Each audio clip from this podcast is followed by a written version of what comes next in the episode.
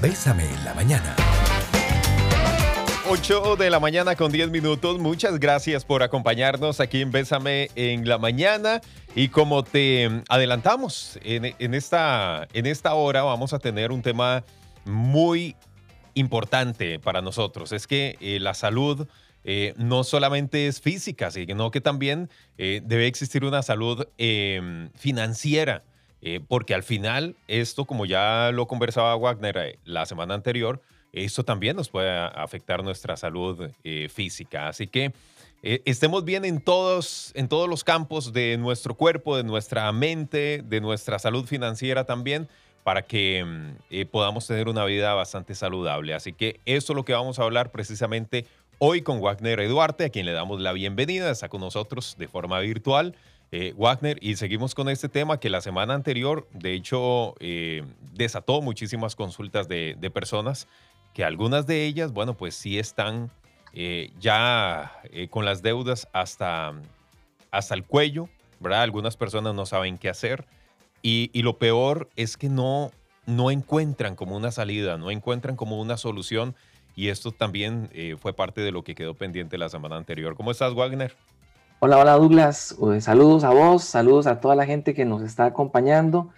Y efectivamente creo, Douglas, que parte de las moralejas de estos temas es aprender a vivir sin apuros financieros. Yo creo que, que ese es el reto al cual le tenemos que apuntar, entendiendo que eso nos, nos afecta como lo acabas de mencionar, la salud física, la emocional, nuestras relaciones interpersonales. Ahorita que estamos cerca del famoso Día del Amor y la Amistad, ¿cuántos divorcios, cuántos conflictos, cuántas separaciones se dan por temas de dinero? Muchísimas. Entonces, creo que una de las cosas, y, es lo que voy a, plantear en este primer bloque, tenemos que eh, preguntarnos cuando estamos en un apuro financiero, ¿qué es lo positivo de esto, pareciera mentiras. Entiendo que hay un momento de zozobra, de confusión emocional, hay un momento de embotamiento, pero creo que cuando estamos en una condición financiera compleja, yo creo que los momentos de apuro como tal nos permiten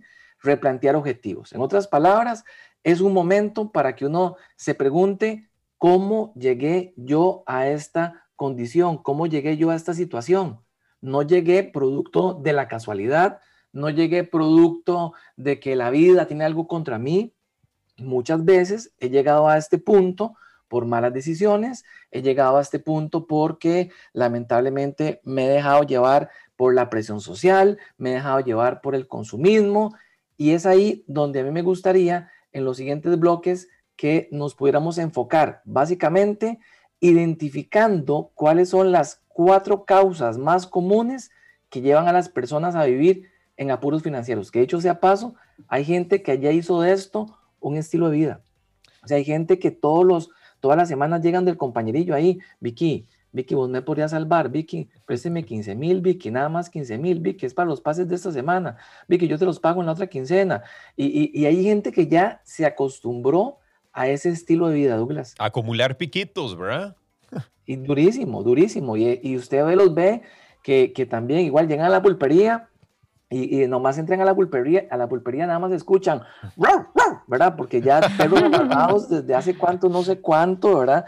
O sea, ya evitan incluso ciertas actividades familiares porque ahí está el cuncuño, allá está la cuñada, allá está el primo al que le den plata de hace dos años y entonces mejor yo no voy a ese cumpleaños, mejor yo no voy a esa actividad familiar porque hicieron de los apuros financieros un estilo de vida y esto realmente hay que aprender a cortarlo si queremos tener calidad de vida.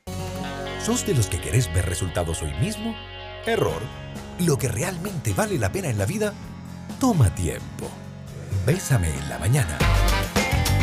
8 de la mañana con 25 minutos. Muchas gracias por acompañarnos y la invitación está hecha para que puedan enviar sus mensajes al 8990-004, que es nuestro WhatsApp, si quieren participar de este tema que está bastante bueno, bastante interesante con Wagner Eduardo. Así es, Douglas. Y estábamos conversando de los apuros eh, financieros y mencionamos la importancia de identificar cuáles son las causas más comunes que lo llevan a uno a un apuro financiero. Específicamente, creo que eh, para entrar a la, primera, tenemos que recordar que no siempre todo lo que tiene que ver con nuestros problemas financieros son problemas de dinero. Y, y eso lo quiero dejar bien claro antes de enlistar estos, estas causas de apuros financieros. ¿Por qué? Porque lo podemos ver de forma muy, muy práctica en aquellas personas que hoy pueden estar creyendo que necesitan dinero para salir de la situación en la que están. Entonces van y buscan un crédito, buscan un préstamo en algún lugar, en alguna institución, etcétera. Pero curiosamente pasan los meses y usted ve que las personas vuelven a estar en la misma situación. Significa esto que no es entonces un problema que tiene esa persona con el dinero. Posiblemente lo que hay es un problema de sus propias actitudes con el dinero. Y es ahí donde entonces entra la primera variable que tenemos que poner en perspectiva al día de hoy. Tiene que ver con la búsqueda de placer inmediato. Podríamos llamarle también a esto consumismo. Podríamos hacer referencia de otra forma simplemente a este concepto de gastos del presente. Y eso tiene que ver con el hecho de que muchas personas lamentablemente tienen un estilo de vida que surge a partir de una fantasía. Por supuesto que a mí me encantaría tener un estilo de vida donde todos los fines de semana me encantaría ir a almorzar a Miami, o sea, me encantaría todos los fines de semana ir a las playas más eh, caras de este país. Por supuesto que me encantaría todos los fines de semana meterme al mall a comprarme ropa. Por supuesto que me encantaría sentarme en, los mejores restaurantes de este país a comer todo lo que haya en, en el menú, en la carta. Pero no, yo tengo que poner los pies en la tierra y entender que hay una fórmula que es básica. Yo no puedo gastar más de lo que yo gano, punto. Tengo que aprender a vivir con mis ingresos y tengo que aprender desde ahí a separar lo que es un deseo, y esto es muy típico, es muy tradicional cuando uno habla de estos temas, de una necesidad, lo que es un lujo de una necesidad. Hay quienes en ese estilo de vida de fantasía, lamentablemente, eh, han, empezado de forma errónea a interpretar lujos como que si fueran una necesidad. Hay gente que dice que yo no puedo vivir sin, sin ser parte de ese club en el cual yo estoy. No, no, perdón, perdón, eso es un lujo. O sea, eso no es una necesidad. Mire, es que yo no puedo estar, Wagner, me decía a mí alguien hace un tiempo atrás, haciendo toda una reestructuración del presupuesto personal. Me decía, Wagner, es que yo no puedo estar sin gimnasio. Yo le decía, es que no es que te quedes sin ejercicio, es que no pagues esos cincuenta y tanto de mil de colones que pagas por mes de gimnasio. Vas a tener que buscar otro tipo de rutinas que puedas hacer ahí en tu casa, vas a tener que ejercitarte de una manera diferente, pero claro, no es cool tomarse fotos, ¿verdad? Uno ahí en la casa con, con botellas de dos litros llenas de agua, ¿verdad? Decir, aquí estoy, mi rutina número 8, o sea, que, que estar en el gym a la par de, ese, de esa gente, en esos cuerpazos, cuadritos remarcados, eh, eh, eso es lo que, de lo que estoy hablando. Entonces, hay que tener mucho cuidado porque mucha gente tiene hoy que hacer un acto en el camino, poner la mano en el corazón y reconocer que lo que le está llevando a sus apuros financieros es que hoy está teniendo un estilo de vida desde la fantasía. Eso es importante desde la fantasía, tal vez de las personas que nos están escuchando, ojalá nos puedan decir eh, cuántos están en esta situación, Wack, porque hay mucha gente que no le gusta hablar de este tema, que como vos decías, se vuelve un tabú, pero que sean muy honestos. ¿Cómo les va en sus finanzas? Eh, ¿Son muy emocionales? Vicky, perdón que te corte, pero te, te voy a decir algo muy feo. Hay algo que ya está estudiado, esas ideas no son mías. Hay algo que se llama comportamiento de avestruz. Y el comportamiento de avestruz lo que explica es que financieramente hablando, cuando las personas la están pasando re mal, en lugar de reconocer su situación y decir, sí, asumo la responsabilidad, lo que hacen es meter la cabecita, ocultarse de su realidad y no es hasta que la bomba explota, no es hasta que reciben la notificación de embargo, eh, etcétera, etcétera, etcétera, es que entran en contacto con la realidad. Dios quiera que cuando usted hace esa pregunta, la gente active la reflexión desde la madurez, se reconozca a sí mismo como alguien que tiene que hacer cambios y que no se quede en esto que se llama comportamiento de avestruz financiero. Así como a mucha gente se le va el dinero rapidísimo, Douglas. Igual, igual. Tal y como lo es lo mismo. Exactamente igual. Eh, hay, otro, hay otro punto que es importante eh, tener cuidado para que el dinero no se nos vaya tan rápido como el tiempo. Y tiene que ver con la variable número dos que causa apuros financieros para los que se están conectando con nosotros hasta ese momento, y es en sí el desorden financiero. Cuando estamos hablando de desorden financiero, me refiero a esas personas que no usan presupuesto. Yo les voy a hacer a ustedes una pregunta, Douglas y Vicky, no me mientan. Ok. Con la mano así en el corazón, con toda la honestidad del mundo, ustedes se sientan todos los meses con una tablita en Excel o con una libreta a definir dónde es que ustedes quieren colocar sus ingresos del mes. No. Así, sinceramente. No, yo no lo hago. O sea, así como con tablita, no, pero ya yo tengo asignado el presupuesto para lo que va, que no lo puedo tocar. Ok, eso está bien, Vicky, pero les hago la pregunta y, perdón que se las haga así públicamente, así en, en, esta sección que hemos llamado en Bésame por la mañana confesiones. Confesiones. Eso me encanta, qué bonito. Confesiones financieras. Eh, porque nosotros en los talleres nos hemos dado cuenta que, eh, así, una estadística empírica que manejamos, el 70% de los ticos no tienen presupuesto personal. O sea, la mayoría de gente se la juega a partir del más o menos yo sé cuánto gasto por mes, ¿verdad? Digamos, yo tengo una idea más o menos cuánto gasto en comedera, ¿verdad? Digamos, en gasolina, más o menos yo sé cuánto gasto, ¿verdad? Digamos, yo ya sé en celular más o menos cuánto pago todos los meses, ¿verdad? Ese más o menos yo sé, eso es un peligro. ¿Por qué? Porque siempre vamos a tener algunos gastos que son imprevistos. Siempre vamos a tener algunos rubros en, nuestro, en nuestros gastos mensuales, en nuestra estructura de gastos, que se va a alterar.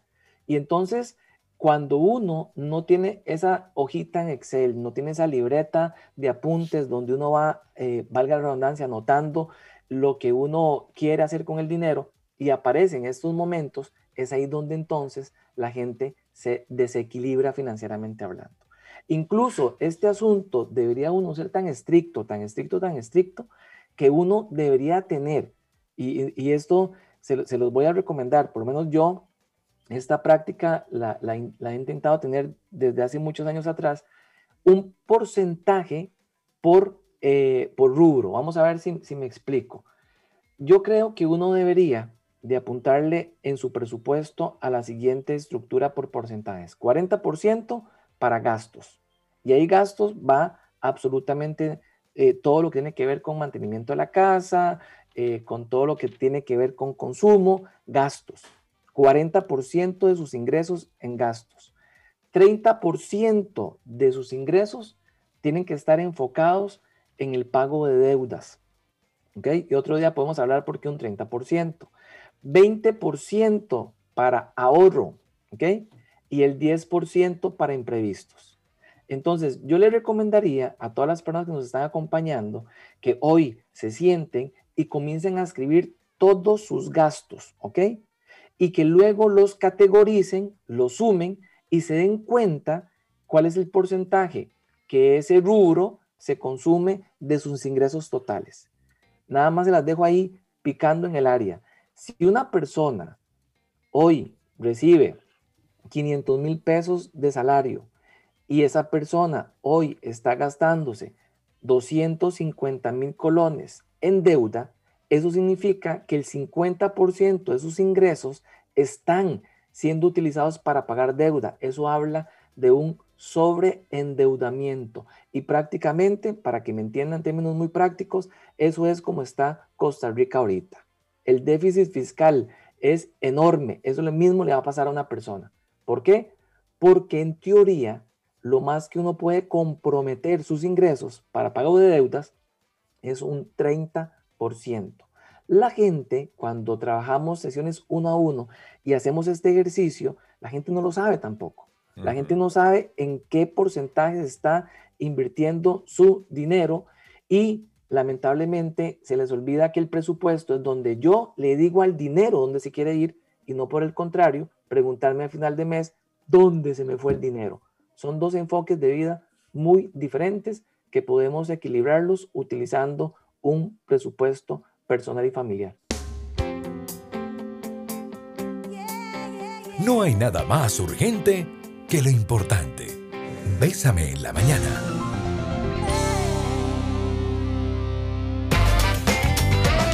Bueno, seguimos con más aquí en Bésame en la mañana. Tenemos eh, mensajes que nos han ingresado. Hay uno de audio que vamos a compartir también con ustedes. Hola, hola, saludos Vicky, Douglas, Wagner. El tema es muy interesante. Voy a tratar de resumirlo bien tratar de aprender a dejar de comprar desde la emoción para ver realmente qué necesito, o sea, establecer mis prioridades. En casa tenemos un emprendedurismo, trabajamos mi esposita y yo juntos y empezamos a ver qué es lo que realmente ocupamos nos encantaba o nos encanta correr, pero las carreras de momento han quedado de lado, bueno, inclusive por un tema de pandemia, pero las inscripciones son caras en algunos casos, pero eso no ha querido decirnos que no podemos salir a trotar juntos, que no podemos hacer ejercicio en casa. Entonces, yo siento que dejar la emoción para empezar a ver realmente las realidades que tenemos para empezar a mejorar. Muchas gracias y que Dios los bendiga. Bueno, qué interesante, Wagner, eh, lo que nos dice este amigo también. Eh, Excelente ellos no dejaron de hacer ejercicio, no dejaron de salir a correr y todo, pero ahora lo hacen de solos ellos, eh, salir a trotar eh, sin pagar inscripciones. Sí, yo creo que eso tiene que ver con la tercer variable que precisamente quería plantearles el día de hoy como causas de apuros financieros. La primera, para los que se conectaron tarde, le llamamos consumismo, eh, la búsqueda de placer inmediato, le llamamos estilo de vida de la fantasía. La segunda, desorden financiero cuando no hay una, no, hay una ruta de presupuesto. Y la tercera, Douglas, que creo que de ahí vamos a pasar el día de hoy, tiene que ver con la capacidad que yo tengo de ponerme límites a mí mismo e incluso límites a las personas que yo amo. Si yo no aprendo decir, a decir no a muchas de las cosas que a mí se me ponen al frente, lamentablemente entonces comienzo a entrar en un ciclo vicioso de gasto, de consumismo, y como lo decía el caballero, las emociones nos pueden jugar una mala pasada. Si bien es cierto, eso, ese tema es mucho más largo, tengo que, decir que no siempre los seres humanos somos 100% racionales, siempre la emoción va a estar ahí presente como eh, em, impulsador de las decisiones. Incluso se dice, en mercadeo se dice que el 95% de las decisiones de compra de una persona son totalmente emocionales. La gente compra por la emoción y luego justifica por la razón. Y entonces no somos tan racionales como, como me encantaría decir que sí, pero sí entiendo la idea de aprender uno a hacer un freno, poner un alto y creo que cuando claramente usted tiene una estructura de presupuesto personal y ahí usted aprende a diferenciar qué es una necesidad, qué es un deseo, qué es algo que me gustaría tener, pero al final no lo puedo pagar hoy, es donde entonces tomamos las decisiones que planteaba el, caballero y es lo que él llamaba regular la emoción. Me parece formidable. Hay personas, Douglas, que no solamente están lidiando con esas emociones a las que él hacía referencia. Hay gente que incluso en procesos de tristeza profunda se va al mall a llenarse de cosas, de compras, para poder compensar sus estados emocionales. Qué fuerte eso. No solamente es, es emociones en términos de placer. Hay personas que hoy tienen que hacer un alto en el camino y darse cuenta que esa condición emocional en la que está atrapado le puede estar llevando a llenar vacíos emocionales a través de las compras compulsivas y ese es otro tipo de emoción que tenemos que aprender a ubicar.